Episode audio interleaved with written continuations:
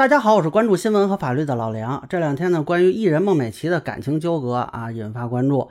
本来呢，我是不太愿意关注这种八卦的，但是呢，现在有很多这个曾经吐槽过他的网友遭遇了短信轰炸啊，结果呢，反而形成了一波热潮。那么这个事情，孟美岐是否要承担责任呢？啊，我来说说我的看法，希望感兴趣的朋友能给我点个赞，谢谢。首先说明啊，这个短信验证码轰炸本身是违法的。治安管理处罚法第四十二条有规定，多次发送淫秽、侮辱、恐吓或者其他信息的，干扰他人正常生活的，啊，是可以处以罚款或者拘留的。这个是情节轻重，最高是可以拘留十日。呃，一般认为呢，这里说的其他信息啊，就包括了骚扰短信。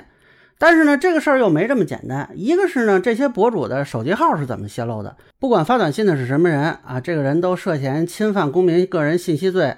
其中有一条是。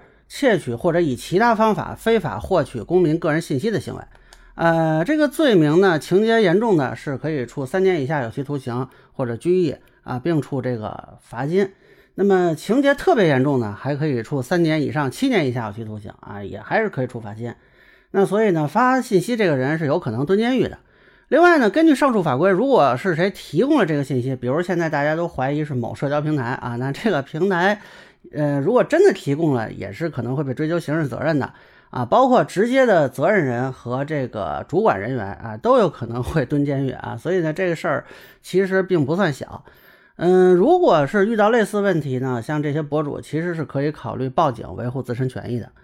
呃，但是具体到说孟美岐以及他后边这个公司叫乐华娱乐吧，要不要承担责任啊？这个就要看有没有证据证明这些。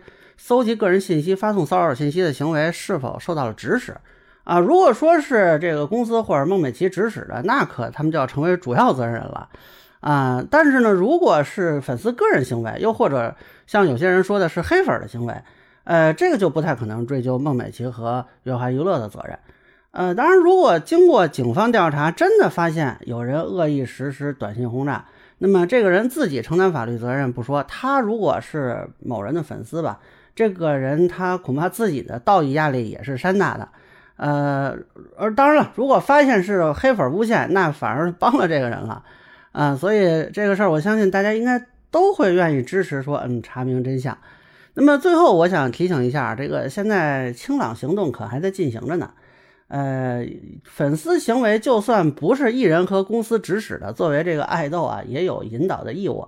呃，我不知道大家还记不记得八月份的时候，王一博的工作室和赵丽颖的工作室就都被平台给约谈了。那么后来赵丽颖发表道歉声明，有这么一句：作为公众人物，收获了大家的喜爱，就有责任为大家带来积极正面的引导。啊，所以呢，有些粉丝你别图一时痛快，没事找事儿啊，你自己被追究责任也就算了，你家这个爱豆可能也要受牵连，到时候啊，你这个粉丝当的恐怕就不太合格了。所以我建议大家还是循规蹈矩、遵纪守法的好。那么以上这就是我对吐槽孟美岐博主遭遇短信轰炸事件的一个分析啊，个人浅见咱们说了，也欢迎有不同意见小伙伴在评论区和弹幕里给我留言。如果您觉得说的还有一点意思，您可以关注我的账号老梁不郁闷，我会继续分享更多关于新闻和法律的观点。谢谢大家。